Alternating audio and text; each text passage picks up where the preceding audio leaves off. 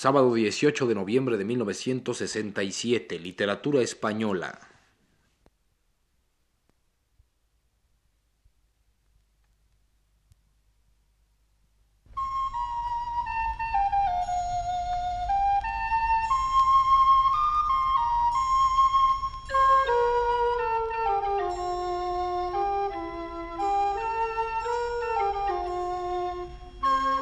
Este es el programa Literatura Española, que prepara para Radio Universidad el profesor Luis Ríos.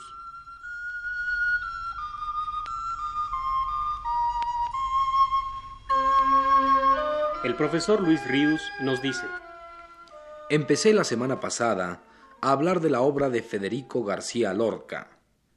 Me detuve entonces a comentar el trasfondo de infancia que en su poesía se percibe, más rico y fresco que en la generalidad de los poetas, siendo que en todos estos su mundo infantil no ha periclitado nunca.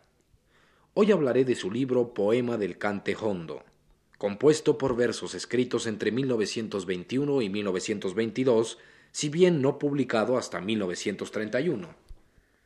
Nos hallamos aquí ante uno de los apoyos temáticos, acentuales y alusivos más importantes y permanentes en la obra de García Lorca.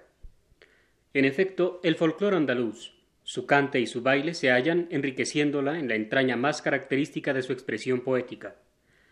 Desde Becker, entre los poetas contemporáneos, viene fecundando vivamente a la mejor lírica española el contacto con la copla andaluza. Pero si en el sevillano el mundo al cual esa copla pertenece no entra a formar parte también del propio mundo del poeta, en el caso de García Lorca, esta compenetración de ambos mundos sí ocurre.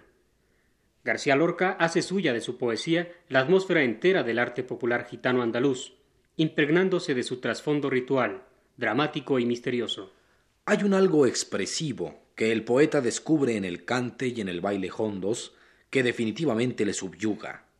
Un algo que él extenderá a esencia de muchas provincias del arte hispánico, pero que en el popular andaluz percibirá su existencia con más evidencia y realidad. Esa fuerza expresiva tan peculiar, la llamará duende, y alguna vez, en una famosa conferencia, tratará de explicar en qué consiste. Recordémosla fragmentariamente, ya que además del interés que por sí misma tiene, no cabe duda que en gran medida explica el tipo peculiar de inspiración de que García Lorca fue capaz. El que está en la piel de toro extendida entre los júcar, guadalete, sil o pisuerga, escribe el poeta, oye decir con medida frecuencia, esto tiene mucho duende.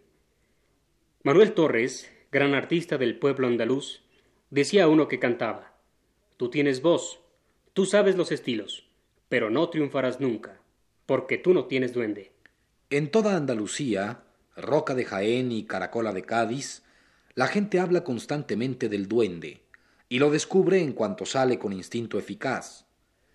El maravilloso cantaor El Lebrijano, creador de la Debla, decía los días que yo canto con duende no hay quien pueda conmigo. La vieja bailarina gitana La Malena exclamó un día oyendo tocar a Brailovsky un fragmento de Bach. Olé, eso tiene duende. Y estuvo aburrida con Gluck y con Brahms y con Darius Milhaud. Y Manuel Torres, el hombre de mayor cultura en la sangre que he conocido, dijo escuchando al propio Falla su nocturno del Generalife esta espléndida frase. Todo lo que tiene sonidos negros tiene duende, y no hay verdad más grande. Estos sonidos negros son el misterio, las raíces que se clavan en el limo que todos conocemos, que todos ignoramos, pero de donde nos llega lo que es sustancial en el arte. Sonidos negros, dijo el hombre popular de España, y coincidió con Goethe, que hace la definición del duende al hablar de Paganini, diciendo Poder misterioso que todos sienten y que ningún filósofo explica. Así pues, el duende es un poder y no un obrar, es un luchar y no un pensar. Yo he oído decir a un viejo maestro guitarrista, el duende no está en la garganta, el duende sube por dentro desde la planta de los pies. Es decir, no es cuestión de facultad, sino de verdadero estilo vivo, es decir, de sangre, es decir, de viejísima cultura, de creación en acto. Este poder misterioso que todos sienten y que ningún filósofo explica es, en suma, el espíritu de la tierra, el mismo duende que abraza el corazón de Nietzsche, que lo busca en sus formas exteriores sobre el puente Rialto o en la música de Bizet. Sin encontrarlo y sin saber que el duende que él perseguía había saltado de los misteriosos griegos a las bailarinas de Cádiz o al dionisíaco grito degollado de la seguirilla de Silverio. Después de hacer la distinción entre el duende, el ángel y la musa, destacando sobre todo que estos dos últimos vienen de fuera, en tanto que aquel hay que despertarlo en las últimas habitaciones de la sangre, insiste García Lorca en cuánta predilección tiene esa maravillosa fuerza expresiva de manifestarse en el arte popular de Andalucía. Para animar su explicación, cuenta una anécdota. Dice Los grandes artistas del sur de España, gitanos o flamencos, ya canten, ya bailen, ya toquen, saben que no es posible ninguna emoción sin la llegada del duende. Ellos engañan a la gente y pueden dar sensación de duende sin haberlo, como se engañan todos los días autores o pintores o modistas literarios sin duende. Pero basta fijarse un poco y no dejarse llevar por la indiferencia para descubrir la trampa y hacerle oír con su burdo artificio. Una vez, la cantaora andaluza Pastora Pavón, la niña de los peines, sombrío genio hispánico, equivalente en capacidad de fantasía a Goya o a Rafael el Gallo, cantaba en una tabernilla de Cádiz. Jugaba con su voz de sombra, con su voz de estaño fundido, con su voz cubierta de musgo, y se la enredaba en la cabellera o la mojaba en manzanilla o la perdía por unos jarales oscuros y lejanísimos. Pero nada, era inútil. Los oyentes permanecían callados.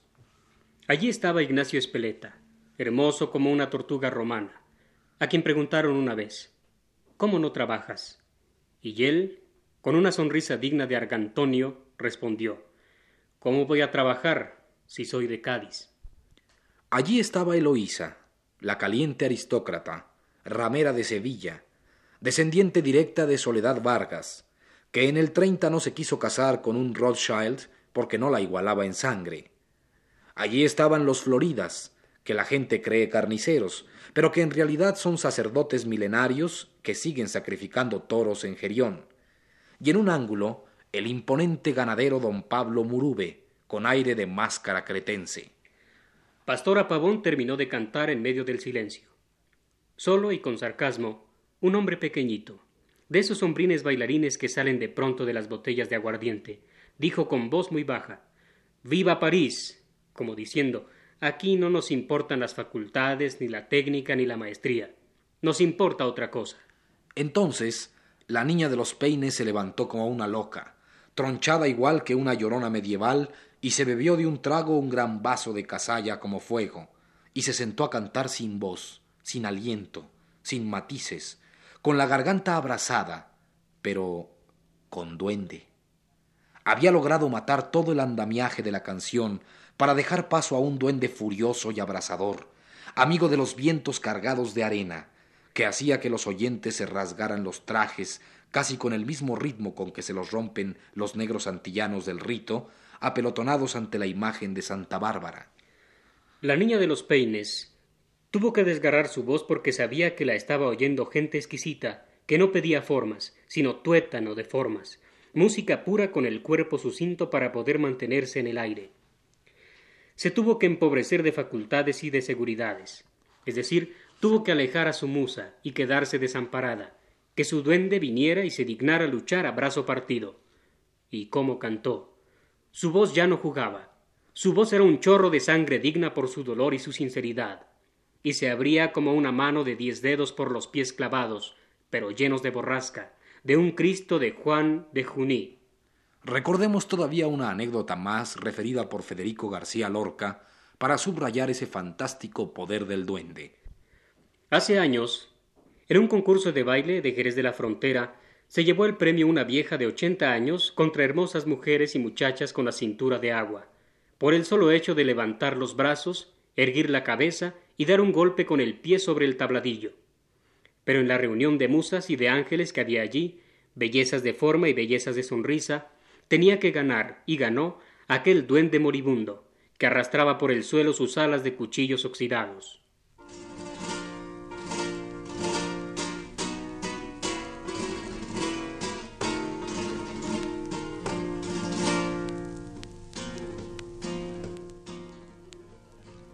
García Lorca advierte que todas las artes son capaces de duende, pero donde se encuentra más campo, como es natural, es en la música, en la danza y en la poesía hablada, ya que éstas necesitan un cuerpo vivo que interprete, porque son formas que nacen y mueren de modo perpetuo y alzan sus contornos sobre un presente exacto. Es pues en la figura del intérprete donde el duende sobre todo se manifiesta. De ahí la devoción del poeta por los grandes enduendados del folclore andaluz. De ahí también su afición a la poesía dicha en voz alta, que la llevaba a no considerar del todo acabados sus propios poemas hasta no recitarlos él, cosa que hacía, al decir de quienes lo oyeron, maravillosamente, con verdadero duende.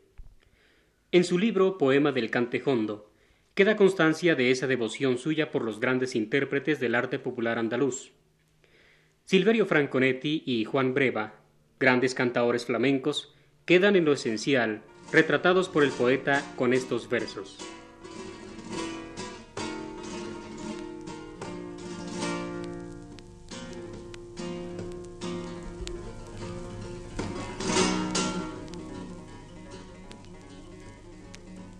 Entre italiano y flamenco, ¿cómo cantaría aquel Silverio? La densa miel de Italia con el limón nuestro iba en el hondo llanto del cirguillero. Su grito fue terrible. Los viejos dicen que se erizaban los cabellos y se abría el azogue de los espejos. Pasaba por los tonos sin romperlos y fue un creador y un jardinero, un creador de glorietas para el silencio. Ahora su melodía duerme con los ecos, definitiva y pura con los últimos ecos.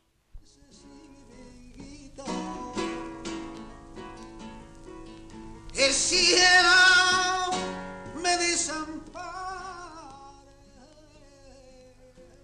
Juan Breva tenía cuerpo de gigante y voz de niña, nada como su trino. Era la misma pena cantando detrás de una sonrisa.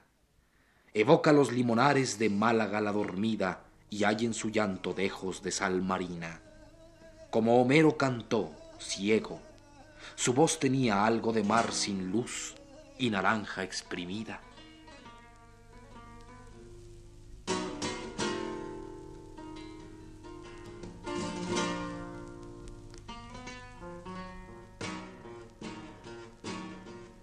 Así como el cante, el baile transmite el poder de su duende cuando el intérprete es capaz de despertarlo en su sangre, al verso de notas negras del poeta. Terminemos el programa de hoy escuchando estos dos poemas de danza flamenca de García Lorca.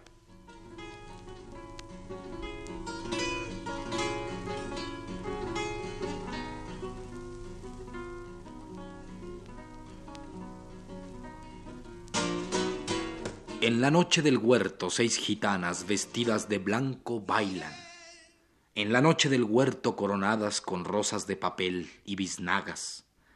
En la noche del huerto sus dientes de nácar escriben la sombra quemada. Y en la noche del huerto sus sombras se alargan y llegan hasta el cielo moradas.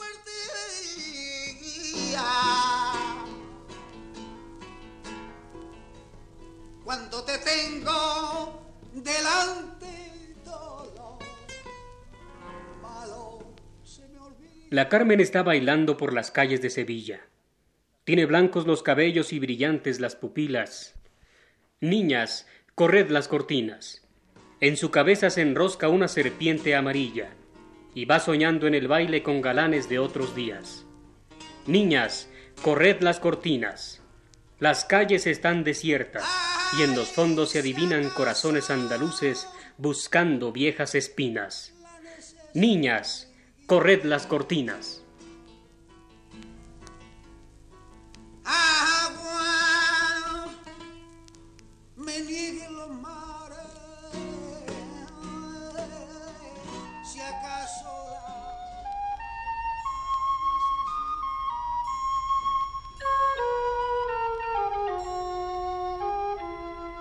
Este fue el programa Literatura Española que prepara para Radio Universidad el profesor Luis Ríos.